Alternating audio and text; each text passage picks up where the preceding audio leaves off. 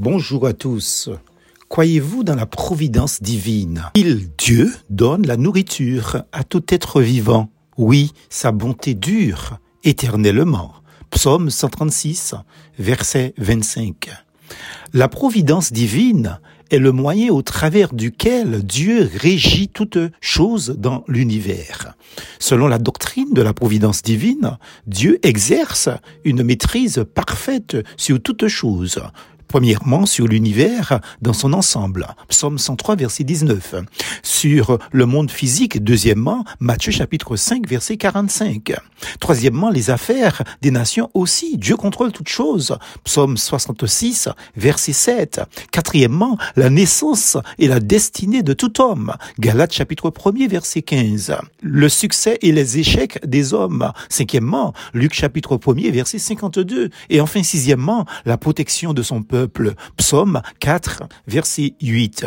Cette théorie, cet enseignement est en contradiction totale avec l'idée selon laquelle l'univers serait régi par le hasard ou le destin ou par Madame Nature. Toute bénédiction nous vient de Dieu. C'est ce que nous dit Jacques au chapitre 1er, verset 17 de son épître, disant toute grâce excellente et tout don parfait descendent d'en haut du Père des Lumières, chez lequel il n'y a ni changement, ni ombre de variation. Amen. Alléluia.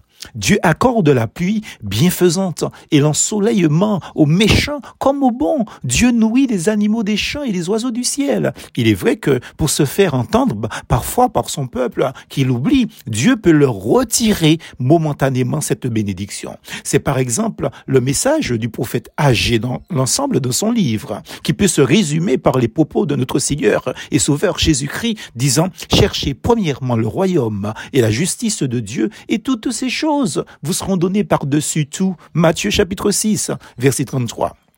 Mais en parlant ainsi à son peuple, un langage qu'il comprend, Dieu se montre fidèle et bon constamment. Vous savez, cher ami, un témoignage personnel. Il y a quelques années, mon épouse et moi avions compris que Dieu nous demandait d'arrêter notre ministère dans l'église baptiste des Anses d'Arly, ce que nous avions fait sans nous dire euh, où nous serions, ce que nous ferions, mais nous avons obéi. Même si les offres d'embauche ne manquaient pas, il nous fallait être sûr d'être là où Dieu voulait.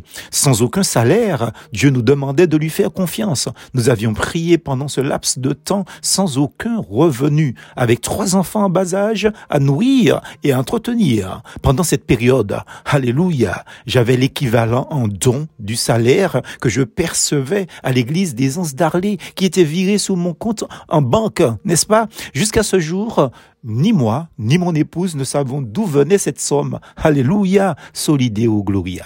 Le jour où nous avons décidé de répondre à l'offre d'une église et que nous avions euh, eu notre premier salaire, les dons ont cessé systématiquement. Béni soit l'Éternel. Vous appelez ça comment, cher ami auditeur? Moi, je l'appelle la providence divine ou la bonne et belle grâce de notre Seigneur Dieu et de notre Sauveur Jésus-Christ.